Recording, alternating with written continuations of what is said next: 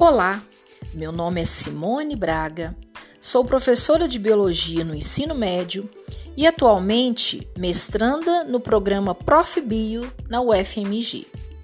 Hoje vamos conversar sobre alguns conceitos de genética muito comentados na atualidade, aprender sobre a estrutura viral e como ocorre a mutação genética do novo coronavírus.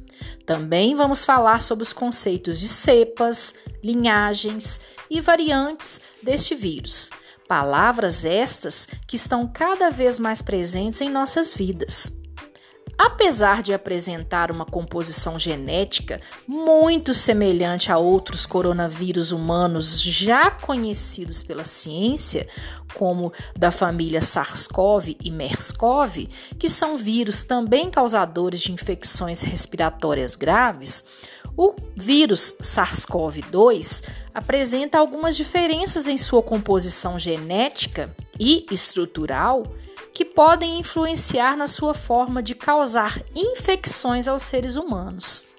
O novo coronavírus tem uma estrutura muito simples, com apenas uma molécula de RNA em forma de espiral dentro de uma cápsula proteica, que funciona como se fosse uma armadura.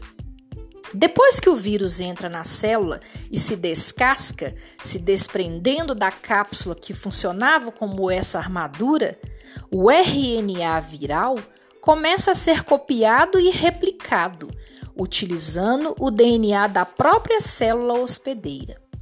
Para entender a taxa de propagação dos vírus entre as pessoas, é importante descobrir se o vírus está sofrendo mutação pois qualquer alteração na estrutura genética que possa tornar ele mais eficiente na transmissão entre as pessoas também pode aumentar sua virulência, ou seja, a sua forma de contaminação. O coronavírus já sofreu muitas mutações, ou seja, ele mudou de roupa várias vezes. Mas afinal, o SARS-CoV é uma nova cepa, uma nova linhagem ou uma nova variante? Para os virologistas, os termos linhagem e variante são tecnicamente iguais. Significam uma série de gerações de uma mesma família ou linha de parentesco dessa família. Atualmente, já são conhecidos aproximadamente 766 variantes do SARS-CoV-2. No entanto, quando chegamos ao conceito de cepa, ah, essa só tem uma: o SARS-CoV, o primeiro vírus descoberto em Wuhan, na China, no final do ano de 2019. E agora espalhado pelos cinco continentes do planeta. Mas como exatamente essa variante do vírus precisa ser modificada para que ele deixe de ser uma variante e se transforme em uma nova cepa? Basta pensarmos, é como se o vírus resolvesse trocar, por exemplo, a cor da gravata ou o tamanho do sapato que usa.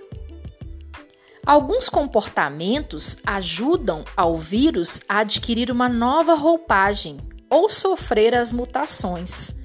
Um fator importante é deixá-lo se propagar sem controle. Quanto mais o vírus se espalha, maior é a chance de ele adquirir novas mutações.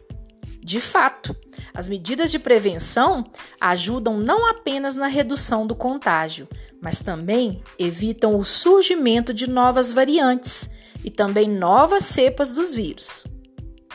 Por essas razões, uma das estratégias mais usadas e pesquisadas para nos tirar dessa pandemia é baseada no estudo de uma única molécula, a molécula de RNA viral. Conhecer a estrutura genética do vírus e a forma como causa infecções é importante para a produção de medicamentos e vacinas.